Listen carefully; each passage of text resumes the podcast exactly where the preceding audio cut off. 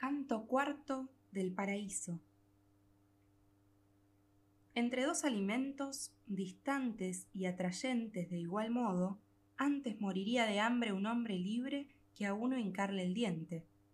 Así estaría un cordero entre la avidez de fieros lobos, temiendo igualmente. Así estaría un perro entre dos gamas, por lo que, si callaba, no me reprendo de mis dudas del mismo modo suspendido, pues era necesario, ni me alabo. Prudente me callaba, pero mi deseo pintado en el rostro, y el demandar con ello, más cálido fue que el hablar claro. Hizo Beatriz como hizo Daniel con Nabucodonosor, calmándole la ira que lo había hecho injustamente cruel. Y dijo, Veo bien cómo te tiran uno y otro deseo, tal que tu ansia de tal suerte atan que no le da salida. Tú argumentas, si el buen querer dura, la violencia de otros, ¿por qué razón del mérito amengua la medida? Aún de dudar te da ocasión el parecer volverse del alma a las estrellas, según la sentencia de Platón. Estas son las cuestiones que en tu vele pesan igualmente, pero primero trataré aquella que tiene más de hiel.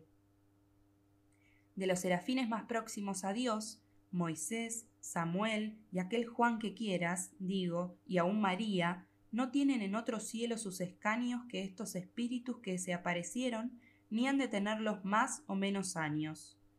Pero todos hacen bello el primer cielo, y diferentemente tienen dulce vida para más o menos sentir el soplo eterno.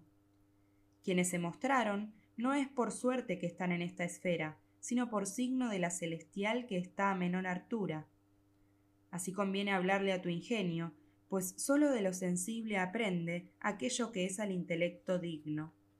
Por eso la escritura condesciende a la facultad de ustedes, y pies y manos atribuye a Dios, y lo otro sobreentiende.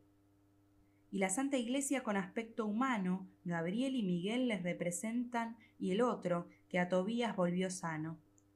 Lo que Timeo de las almas argumenta, no se parece a lo que aquí se ve, aunque como lo dice, parezca que lo sienta. Dice que el alma a su estrella vuelve, creyendo por lo tanto que le fue asignada cuando la naturaleza en forma se la dio. Y tal vez su sentencia es de otra guisa que no dice la voz, y puede ser que la intención no sea equivocada. Si entiende que regresan a estas esferas por su influjo, reproche o alabanza, tal vez en alguna verdad su arco acierta. Este principio, mal entendido, tuerce ya todo el mundo casi, tal que Júpiter, Mercurio y Marte a invocar procede. La otra dubitación que te conmueve tiene menos veneno, porque su malicia no te podría mover de mí a otra parte. Si parece injusta nuestra justicia a los ojos mortales, es argumento de fe y no de herética perfidia pero porque puede el entendimiento penetrar bien en esta verdad, como deseas, te dejaré contento. Si violencia hay cuando el que la padece no le concede nada a aquel que lo violenta, no serían por eso estas almas excusadas. Porque voluntad no se apaga si no quiere, y hace como la naturaleza con el fuego, que mil veces la violencia no lo tuerce. Por lo que, si ella se dobla mucho o poco, sigue la fuerza y de tal modo éstas hicieron cuando pudieron regresar al santo claustro. Si hubiese sido su querer entero, como lo tuvo Lorenzo en su parrilla, o como Mucio con su brazo fiero, así habrían regresado por su senda a donde salieron, cuando fueron libres, pero tan sólido querer es cosa rara.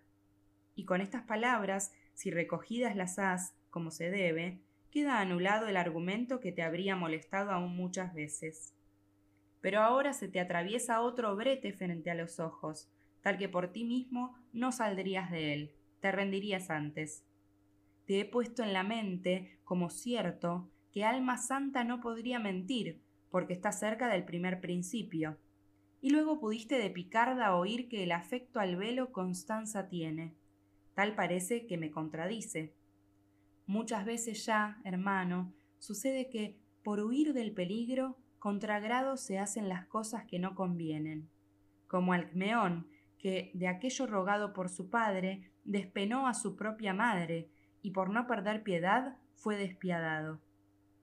En este punto me complacería si piensas que fuerza al querer se mezcla y hace tal que excusar no se pueden las ofensas. Voluntad absoluta no consiente el mal, mas lo consiente en tanto y cuanto teme si se retrae caer en mayor afán. Por eso, cuando así habla Picarda, de la voluntad absoluta entiende, y yo de la otra, tal que decimos ambas la verdad. Así fue el ondear del santo río surgido de la fuente que la verdad deriva. De modo tal dio paz a uno y otro deseo.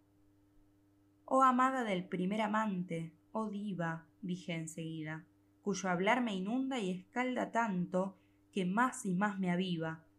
No es mi facultad tan profunda que alcance a rendirte gracia por gracia, pero quien ve y puede, a esto responda.